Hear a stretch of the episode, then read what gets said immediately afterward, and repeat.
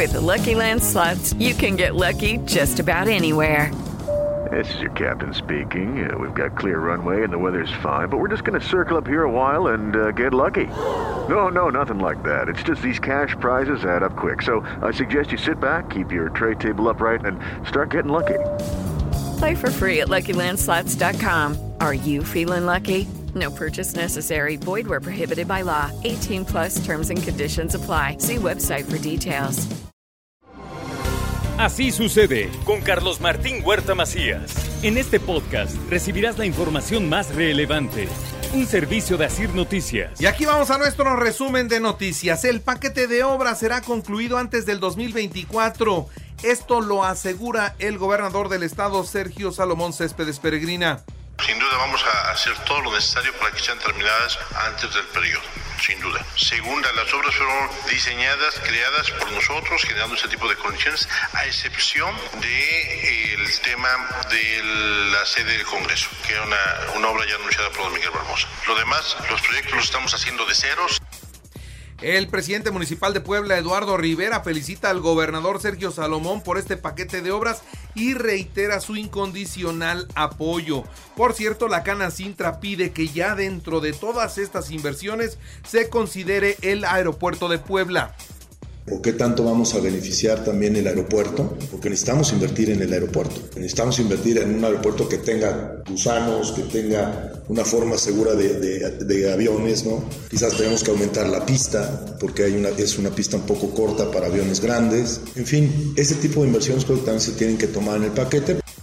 La verdad es que la pista es una pista normal. Han aterrizado los aviones más grandes del mundo, han bajado acá sin ningún problema. Pero bueno, sí requiere inversión en el aeropuerto, en eso yo creo que todos estamos de acuerdo.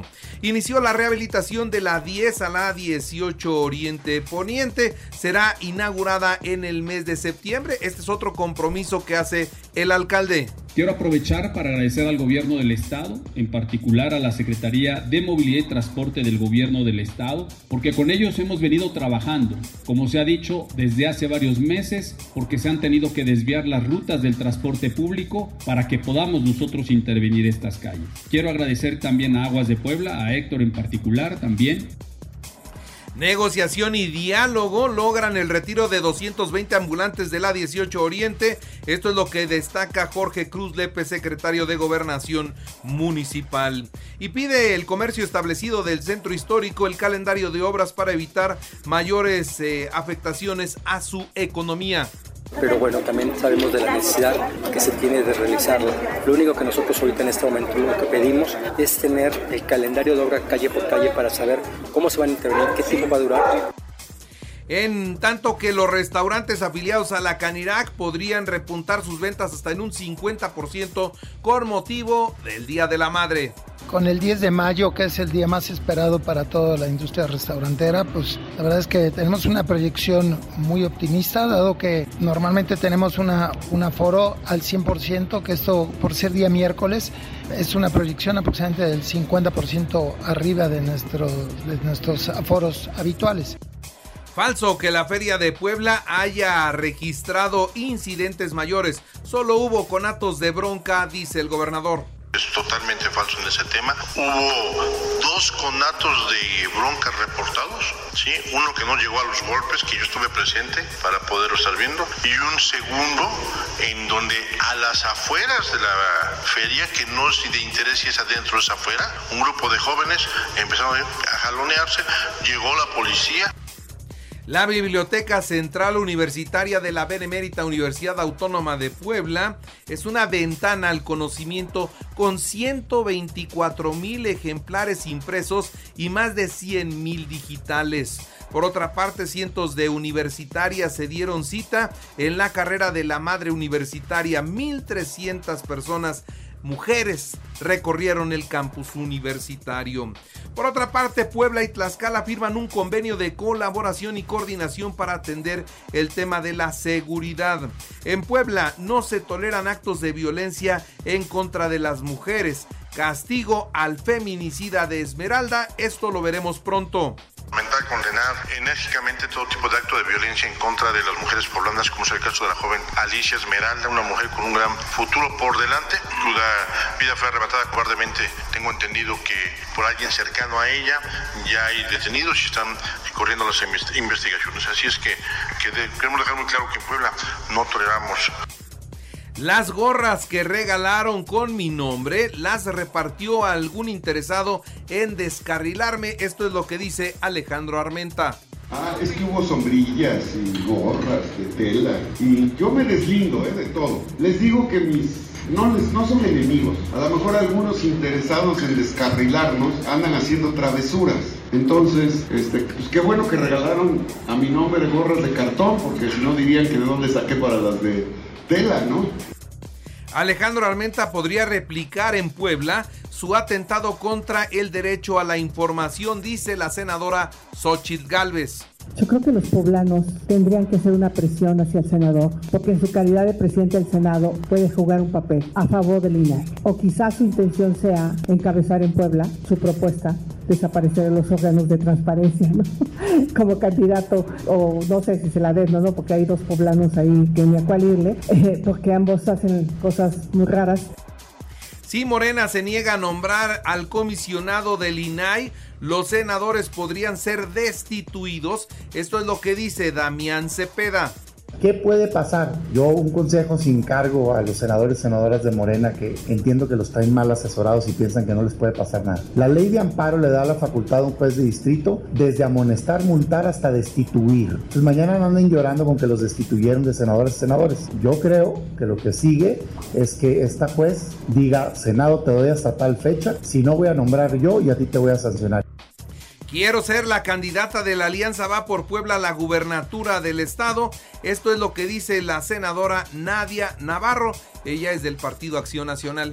Pero en el caso en el que Puebla y que existe una gran posibilidad de que sea una candidata mujer, ahí es donde yo entro y por supuesto, platicado con Eduardo, hemos dicho que podemos caminar juntos para construir una mejor propuesta y que la ciudadanía vaya sobre todo con confianza en el liderazgo y en una candidatura confiable y ciudadana. La dirigencia nacional del PRD destapa a Carlos Martínez Amador como su candidato a la gubernatura de Puebla. Esto lo hizo Jesús Zambrano durante su visita a nuestra entidad. En la información nacional e internacional, con nueve votos a favor, la Suprema Corte de Justicia de la Nación invalidó la primera parte del Plan B de la reforma electoral propuesta por el presidente debido a la violación al procedimiento legislativo. El tribunal observó este proceder del poder legislativo y pues ahí están los resultados.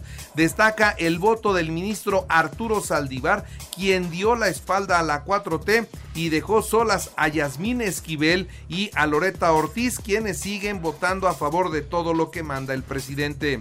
Ante semejante revés, el gobierno de la República puso en marcha el Plan C. El secretario de Gobernación, Adán Augusto López Hernández, acusó a los ministros de proteger los intereses de particulares por encima de la voluntad democrática de los mexicanos. En tanto, los consejeros y ex consejeros del INE celebraron que la Corte invalidara las leyes generales de comunicación social y de responsabilidad administrativa. Ignacio Mier, por su parte, calificó de incongruente y miope el fallo de la Corte fueron en contra de lo propuesto por la fracción legislativa que representa la mayoría de los mexicanos. En tanto que Marcelo Ebrar, en otros temas, le pide al dirigente de Morena, Mario Delgado, reglas claras para evitar que la selección de candidatos a la presidencia se convierta en una selva. La poblana y titular del INAI, Blanca Lilia Ibarra Cadena, hace un llamado para mantener firme la Plataforma Nacional de Transparencia. Es el mejor instrumento para conocer a fondo el proceder de los dineros que mueven los gobiernos. En el primer cuatrimestre del año, Nuevo León es el estado que más empleo formal ha generado. Cada año nacen en el país 360 mil bebés de madres entre 13 y 14 años de edad. Después de los escándalos de corrupción en torno a los hijos del presidente de la República Mexicana, ayer acudieron ellos a Palacio Nacional para comer con su papá. Así que llegó José Ramón y Andrés López Beltrán. Llegaron los dos por separado en camionetas suburban, igual que las que usa su papá. Y bueno, pues llegaron a comer con él. ¿Qué habrán tratado? Bueno, pues temas de familia naturalmente. Hoy a las nueve y media de la mañana los presidentes de México y Estados Unidos sostendrán un encuentro vía Zoom para hablar de dos temas fundamentales, la migración y el fentanilo. El presidente recomienda a los 40 millones de mexicanos que viven en Estados Unidos no votar por Greg Abbott. El presidente de México está pidiendo no votar por un candidato en los Estados Unidos se está metiendo en la elección de los Estados Unidos después que no se quejen si desde allá alguien se atreve a decir que no voten por uno o por otro acá en México. Porque no nos gusta que nos vengan a decir las cosas, pero sí nos gusta decir las cosas de otros países, en este caso Estados Unidos. Donde por cierto siguen expulsando a mexicanos, a migrantes los están ingresando a nuestro territorio y hoy destaca que los mandan encadenados de pies y manos. En Estados Unidos fijan fianza de 3.6 millones de dólares para George Álvarez.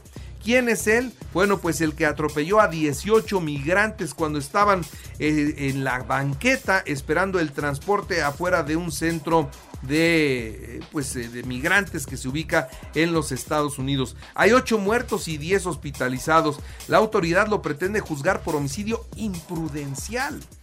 Bueno, pese a que naturalmente tiene antecedentes de violencia y de manejar en estado de ebriedad.